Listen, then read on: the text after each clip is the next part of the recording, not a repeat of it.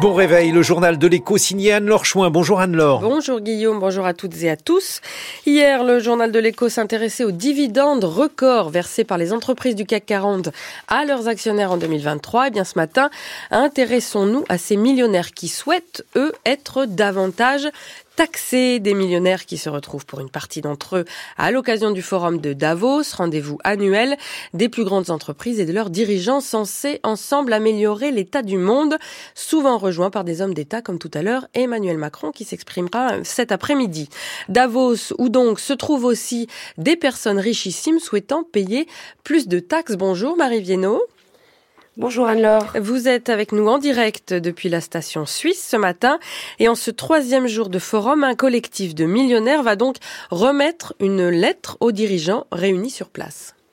Oui, une lettre qu'il résume en une phrase. Les dirigeants élus doivent nous taxer, nous, les super riches. Nous serions fiers de payer plus. 260 millionnaires et milliardaires ont donc signé cette lettre. L'an dernier aussi, à l'occasion du sommet de Davos, 200 l'avaient fait. Mais c'est une goutte d'eau comparée aux 50 millions de millionnaires qui sont recensés dans le monde. Cela dit, c'est un symbole, une nouvelle démonstration du désir de quelques-uns des plus riches à contribuer davantage via les impôts à un projet de société. 2011, Warren Buffett, le mania américain de la finance, avait lancé un appel aussi pour être plus taxé. Il a réitéré en 2019, toujours sans succès. Donc là encore, il y a beaucoup d'Américains dans la liste, de Français, mais personne de vraiment connu, réunis sous la bannière Proud to Pay More, fiers de payer plus. Ils viennent de 17 pays. Alors parmi eux, Marlène Engelhorn, elle est autrichienne, héritière de 31 ans. Elle n'est pas accréditée pour le forum et donc ne sait pas vraiment à qui elle va remettre cette lettre et elle parcourt surtout les rues de la ville avec une pancarte sur laquelle on peut lire Tax the Rich. Rien ne change, rien ne s'améliore surtout. Pourquoi? Pourquoi est-ce que les personnes et les groupes qui ont tout ce pouvoir ne changent rien aux crises qu'on connaît, sachant qu'on a assez d'argent pour gérer les crises les impôts sur le patrimoine, c'est possible, c'est payable. Juste en plaçant ce patrimoine, le revenu sur les marchés financiers est dans les 7%. Même si je dois payer 5% de mes 7%, j'ai toujours 2% de plus de richesse chaque année sans avoir travaillé. Donc même ça n'attaque pas vraiment l'inégalité. Oui, alors 5% de taxes sur le patrimoine, vous l'avez entendu, hein, on est dans la fourchette haute en fait de ce qui est proposé généralement, notamment par l'économiste Gabriel Zuckman, qui estimait qu'avec 2% de taxes sur le patrimoine des seuls milliardaires, on pourrait récupérer 200 milliards de dollars chaque année au niveau mondial. Et quel est l'écho dans l'enceinte du Forum de Davos que peut rencontrer euh, cette demande d'une plus grande équité fiscale, Marine? Alors l'idée s'exprime. Hein. L'an passé, Gabriel Zuckman, justement, avait débattu du sujet avec le patron de l'OCDE dans le centre de conférence. Et hier, même chose, c'est un autre économiste français, Lucas Chancel, signataire de plusieurs tribunes pour taxer l'extrême richesse, qui a aussi fait partie des conférenciers.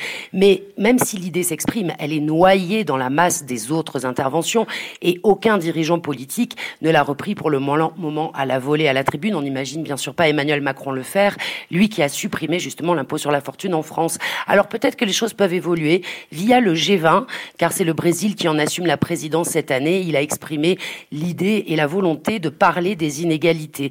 Alors c'est quand même un sujet qui monte aussi, la taxation de l'extrême richesse. Le FMI l'avait suggéré pour financer les dépenses du Covid. L'ONU aussi s'intéresse à la question. Alors on imagine que l'OCDE pourrait s'en saisir, puisqu'elle l'a fait pour la taxation des multinationales. Mais clairement, hein, ce dont on parle cette année ici à Davos, c'est surtout de géopolitique et d'intelligence artificielle, pas de taxer le capital ou la richesse, quelle qu'elle soit. Merci beaucoup Marie Viennot. On retrouve euh, votre décryptage éco à la page du journal de l'écho sur le site de France Culture. Et puis ce vendredi à 17h, vous signerez aussi le grand reportage de la rédaction sur les coulisses de Davos. À Davos toujours où euh, quatre euh, associations européennes publient un rapport qui note que les marges des 20 plus grosses entreprises sur la planète se sont envolées ces cinq dernières années, notamment du fait de situations de monopole.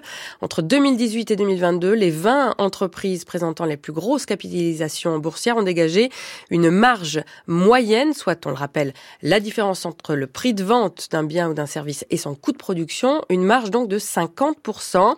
Apple, notamment Microsoft, Saudi Aramco ou le géant français du luxe LVMH.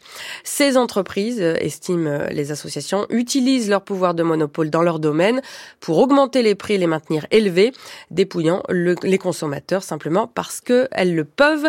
Des entreprises qui sont pour 14 d'entre elles partenaires du forum de Davos. Google confirme qu'elle va licencier plusieurs centaines de personnes au sein de son équipe de publicité à cause de l'intelligence artificielle générative qui a permis euh, l'automatisation d'un nombre croissant de tâches administratives et créatives, des nouveaux outils qui permettent notamment de créer des agents virtuels capables d'interagir avec les consommateurs de façon plus fluide et plus perfectionnée que les euh, chatbots, une technologie qui se répand dans la Silicon Valley depuis un an.